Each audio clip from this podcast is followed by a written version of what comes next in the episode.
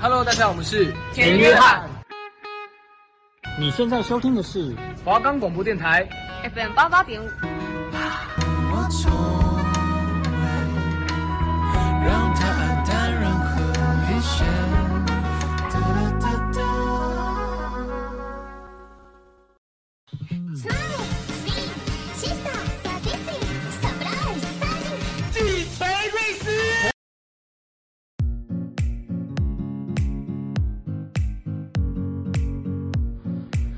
打破眼界，放眼未来，你的人生由你自己掌控。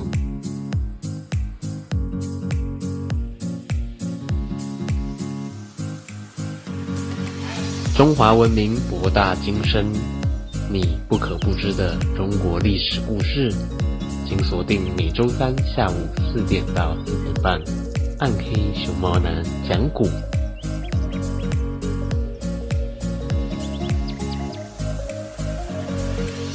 欢迎收听《鬼之狂哇猫男讲古》，我是主持人鬼之狂哇猫男。我们的节目可以在 First Story、Spotify、Apple Podcasts、Google Podcasts、Pocket Casts, SoundOut Player and KKBox 等平台收听，搜寻华冈电台就可以听到我们的节目喽。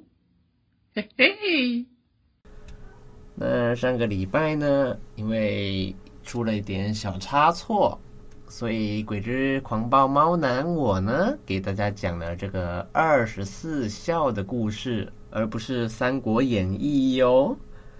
不过这个礼拜我们就恢复正常，继续来讨论三国的故事。那今天要讲的内容呢，啊，跟这个张飞有关。毕竟一开始在桃园三结义中，张飞也是其中一个主角。那今天就来看看张飞怎么表演吧。好啦，话不多说，我们就进入正题喽。小猫照稿念。义释言言。刘备率领兵马进攻西川地区，中途受阻，一时间难以前进。诸葛亮得到消息后，便派张飞率领一支人马增援刘备。张飞临走前，诸葛亮嘱咐他说：“西川地区豪杰很多。”哦。不可以轻敌，哼！在路上要管束好军队，哼！不要打扰百姓，哼！失了民心，哼！希望将军早日拿下西川。张飞一路上攻城破敌，势不可挡。他对百姓也是秋毫无犯。这一天，大军来到巴郡，巴郡太守是西川有名的大将严颜。他听说张飞兵马来了，便准备迎敌。有一个将领献计说：“张飞武艺高强，哼，不可力敌。”当年他在长板桥头一声喝退曹兵百万军马，连曹操也害怕。哼，我们不能轻敌。哼，现在我们只要挖壕沟，筑高墙，哼，坚守不出，不用一个月。张飞军就会断粮，哼，他自然会退去，哼。况且张飞性急如火，哼，不和他交战，他一定会发怒的。哦，张飞有一个习惯。他一发怒就会鞭打士兵，哼！等他军心一变，我们再趁机攻打，必胜无疑。哼！于是严颜采纳了这条建议。再说张飞来到城下挑战，一连几天都没有人出来应战，自己也被严颜一箭射中了头盔，气得张飞暴跳如雷，却又无可奈何。张飞回到大寨，便问手下的探子。探子说：“太守严颜是蜀中的名将，他年纪虽大，可是身体却很好。他善于使大刀，又会射箭，有万夫不敌之勇。”吼！张飞心想：如何才能引严颜出城来呢？想来想去，忽然心生一计。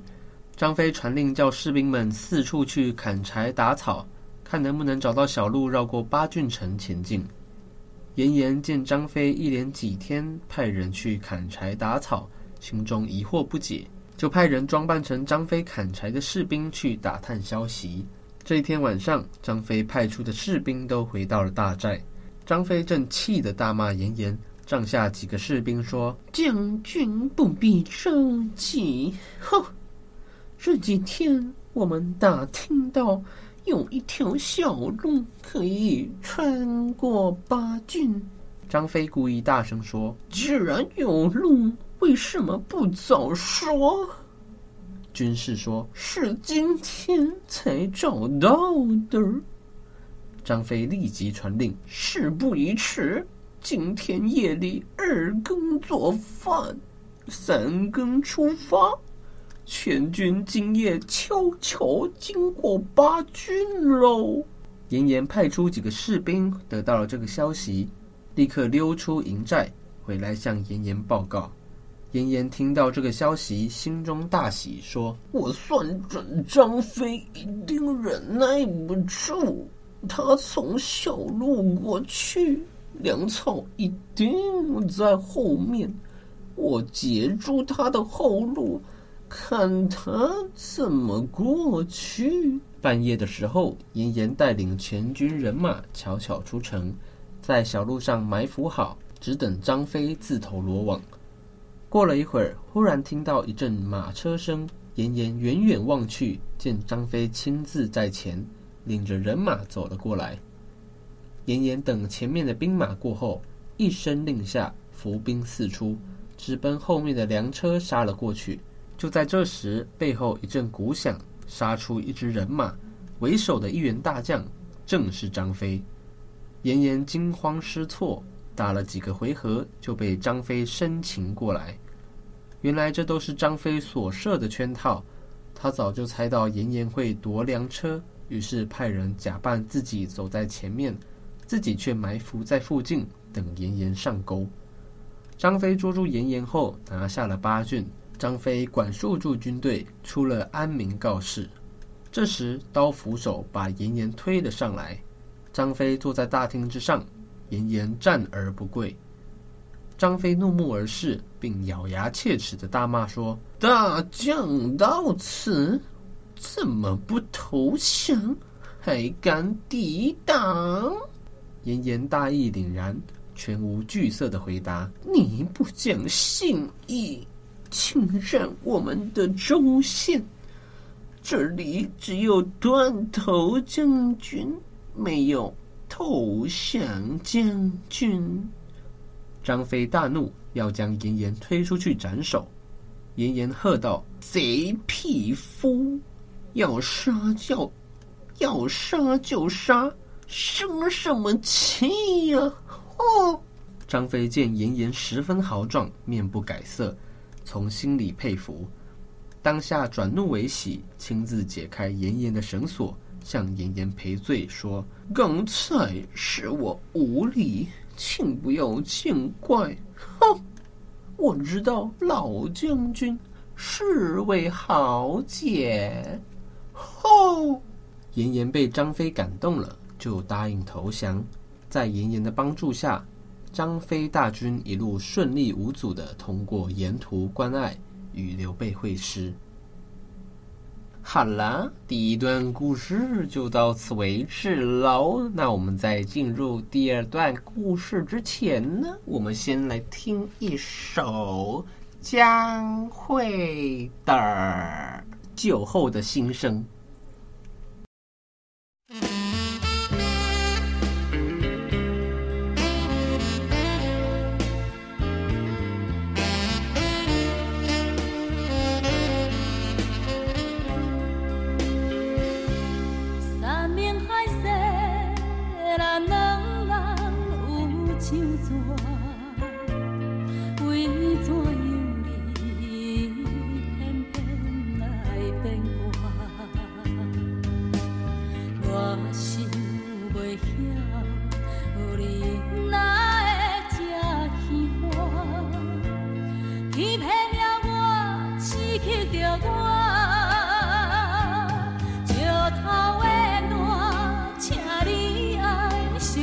心活最后的结果也是无卡错。人生不惊酒驾，用用一嘴饮好，上好最是。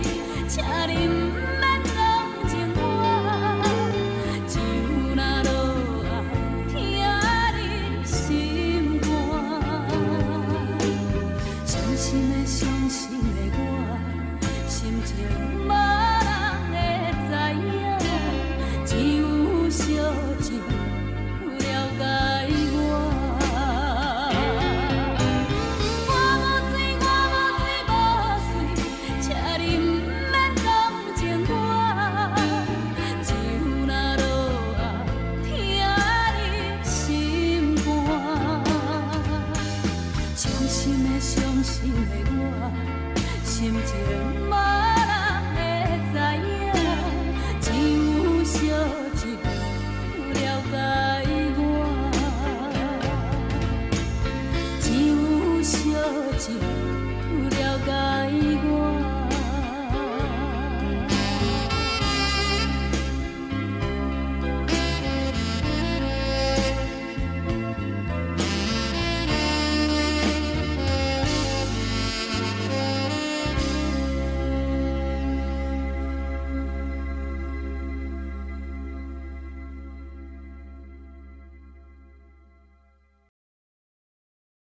欢迎再次回到鬼之狂暴猫男讲古我是主持人鬼之狂暴猫男那在上一段故事中呢我们讲到张飞跟严颜的故事。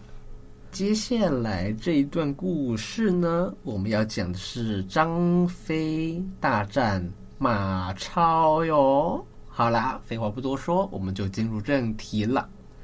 熊猫糟糕，不是讲过了？挑灯夜战。马超被曹操击败后，率领残兵败将投奔到张鲁那里。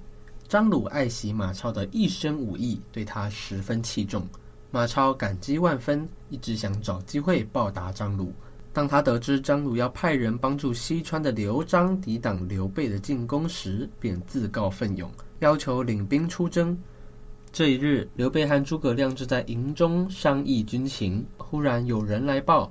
说马超正率人攻打虾艋关，攻势十分猛烈。虾艋关情况危急，刘备听了大惊，忙向诸葛亮询问对策。诸葛亮说：“你不必着急，可以派张飞前去抵挡，哼！但是必须用激将法激一激他。”哦，张飞听说马超前来进攻。大叫着闯入营帐中，说：“哥哥，让我去和马超大战一场。”诸葛亮装作没听到，故意对刘备说：“马超勇猛非凡，只有调关羽来，才能抵挡住他。”张飞不服气地说：“我也曾独自抵挡曹操百万大军。”还怕马超的匹夫？诸葛亮说：“你吓退曹军，是因为曹操不知虚实。哼！现在马超的勇猛，天下皆知，恐怕关羽也不一定取胜。”哼！张飞说：“我今天偏要会会他，我愿立下军令状。”如果胜不了马超，愿受军法处置。哎，你干嘛一直制造噪音呢、啊？我的音响突然爆音哎，可是他不知道录到一半突然这样，那怎么办？所以你不能录是不是？对啊，我不知道，按一下按暂停。哎，干嘛？诸葛亮这才同意，并派魏延同去。魏延带领五百名骑兵作为先锋，来到加盟关，正遇上马岱。魏延以为是马超，拍马舞刀迎了上去。两人打了没几个回合，马岱趁魏延不注意，一箭射伤了魏延。魏延忍痛败走，马岱却随后紧追不舍。正在危急的时刻，张飞赶了上来，杀退了马岱。张飞正要追赶，刘备率领大军赶到，派人拦住了张飞。第二天清晨，关下鼓声震天，马超带兵来到。刘备站在城上，往下一看，只见马超白袍银甲，持枪骑在马上，英武出众，不禁赞叹：“人们都说是锦马超，果然名不虚传。”张飞当即就要出去厮杀，刘备拦住说：“先不要交战，避避他的锐气。”马超在关下指明要张飞出马，张飞也恨不得生吞了马超。三番五次要冲出关去，都被刘备拦住。到了中午，刘备见马超的人马都已疲乏，才下令出关，让马超带领五百名骑兵冲出关来。两军摆开阵势，张飞大叫：“你认得张飞我吗？”马超说：“我家世代恭候，怎么会认识你这个乡巴佬？”张飞听了大怒。挺枪就刺，马超也举枪架住，两人打了一百多个回合，不分胜负。刘备看了后，连声赞叹：“真是一对虎将啊！”吼，他怕张飞会吃亏，急忙下令鸣锣收兵。张飞回到阵中，稍微歇息了一会儿，扔掉头盔，只裹了一条头巾，跳上马，又来到阵前，叫马超出来厮杀。马超也不甘示弱，两人又站在一起。刘备担心张飞会出什么差错，亲自来到阵前观战。他见两人打了一百多个回合，还是不分胜负，两人越斗越勇。刘备又传令鸣锣收兵，张飞、马超两人各回本阵。这时天已经黑了，刘备对张飞说：“马超英勇，一时打不赢他。今日暂且回关，明日再战吧。”张飞杀得兴起，还不肯罢休。他大叫：“多点火把，安排夜战！不捉住马超，我誓死不回。”马超在那边也大喊：“我若是胜不了，誓不回营。”两边军士点起了千百支火把，把战场照耀得如同白天一样。两人又战了二十几个回合，马超见胜不了张飞，心生一计。假装不敌，拨马就走。张飞大叫：“哪里走？”随后紧追。马超等张飞追近了，便暗暗拔出铜锤，扭身朝张飞打去。不料张飞早有提防，见铜锤飞过来，急忙把身子一闪，铜锤从耳边扫了过去。张飞勒住马，往回就走。马超又在后面追了上来。张飞张弓搭箭。回身朝马超射去，马超急忙闪身躲了过去，两人都暗暗吃惊，各回本阵。刘备在阵前高喊：“马超，你收兵休息一晚，我绝不乘势追你。”马超听了，便收兵回营。刘备、张飞也带着人马回到关上。第三天，张飞又要出战，忽然有人报说诸葛亮来了。原来诸葛亮知道张飞和马超都是有名的猛将，怕他们硬拼之下两败俱伤，便赶来想用计收降马超。诸葛亮说：“我听说张鲁手下的宠臣杨松十分贪婪，主公可以派人从小路到汉中，先用金银收买了杨松，然后给张鲁写信说。”我和刘璋争夺西川，是替你报仇的儿。你不可以听人挑拨。等我拿下西川，便封你为汉宁王，这样就可以叫张鲁撤兵。等他撤退时，便可以想办法收降马超。哦，刘备依计行事。刘备依计行事，张鲁相信了刘备。便连夜写信给马超，叫马超退兵。马超不愿意退兵，一连三次，马超就是不退。这时，杨松向张鲁进谗言，说马超拥兵在外，想要反叛，自己拿下西川做蜀王，替父亲报仇。张鲁听了，赶忙派人镇守各处关口，使马超进退不得。马超被逼无奈，只得投降了刘备，成为刘备手下的一员大将。好啦，今天的故事都讲完喽。那我们在进熊猫公道博之前，我们先进一段广告，顺便听首江蕙的《情海网中人》。是谁家的孩子在哭泣？他害怕，他无助，听了让人好心痛。您愿意给予温暖吗？我是孙燕姿。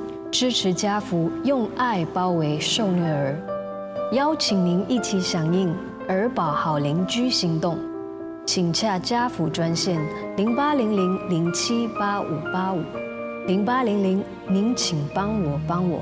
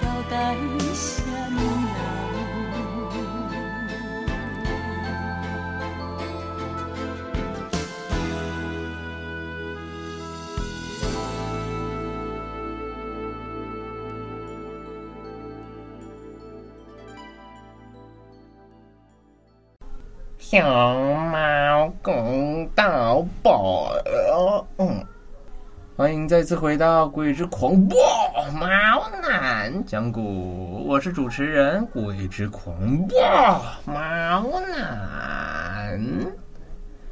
那今天的故事，大家是不是觉得非常精彩，而且意犹未尽呢？看到张飞这样的表演。大家是不是觉得张飞非常勇猛呢？那这时候你可能又想问了：嗯，鬼之狂暴猫男，那你是不是也像张飞一样勇猛无比呢？这个问题问得非常好，为什么呢？大家知道鬼之狂暴猫男呢？啊，从小饱读诗书，上知天文，下知地理。不过，鬼之狂暴猫男是没有上过像张飞这样的战场哦，所以没办法回答你。鬼之狂暴猫男，我是不是和张飞一样勇猛无比？好啦，今天的故事就到此为止喽。